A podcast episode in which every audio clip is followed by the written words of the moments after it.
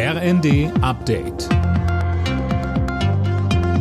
Stündlich neu. Auf den Punkt informiert. Ich bin Silas Quiring. Guten Abend. Ab morgen beginnt die Wartung der Gaspipeline Nord Stream 1. Die Leitung wird dann komplett heruntergefahren. Kanada hat unterdessen erlaubt, reparierte Gasturbinen für die Pipeline nach Deutschland zu schicken, trotz der Sanktionen gegen Russland. Der Kreml hatte die Leistung von Nord Stream 1 Mitte Juni heruntergefahren und das mit dem Ausfall einer Turbine begründet. Die Bundesregierung befürchtet aber, dass das nur eine Ausrede und eher eine politische Aktion war. Verbraucherschutzministerin Steffi Lemke hat ein Moratorium, also einen Aufschub für Strom- und Gassperren in Aussicht gestellt, sollte sich die Energiekrise weiter zuspitzen.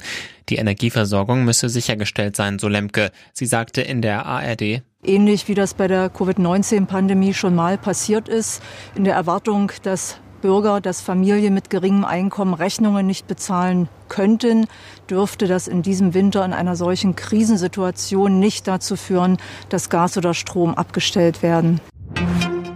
Die Beiträge zur gesetzlichen Krankenversicherung könnten im nächsten Jahr stärker steigen als bislang geplant. Das hat die Chefin des AOK-Bundesverbands Reimann dem Handelsblatt gesagt. Philipp Nitzig mit den Details. Reimann spricht von einer dramatischen Finanzlage. Die Kassen seien leer.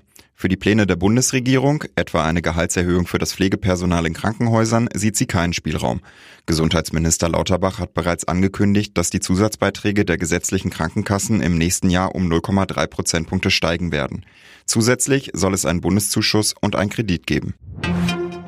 Der Blick zum Tennis. Da hat Novak Djokovic seinen siebten Wimbledon-Titel geholt. Im Endspiel gegen Nick Kyrgios aus Australien setzte er sich in vier Sätzen durch. Es ist bereits Djokovics 21. Grand Slam-Erfolg, einer weniger als Rekordhalter Rafael Nadal.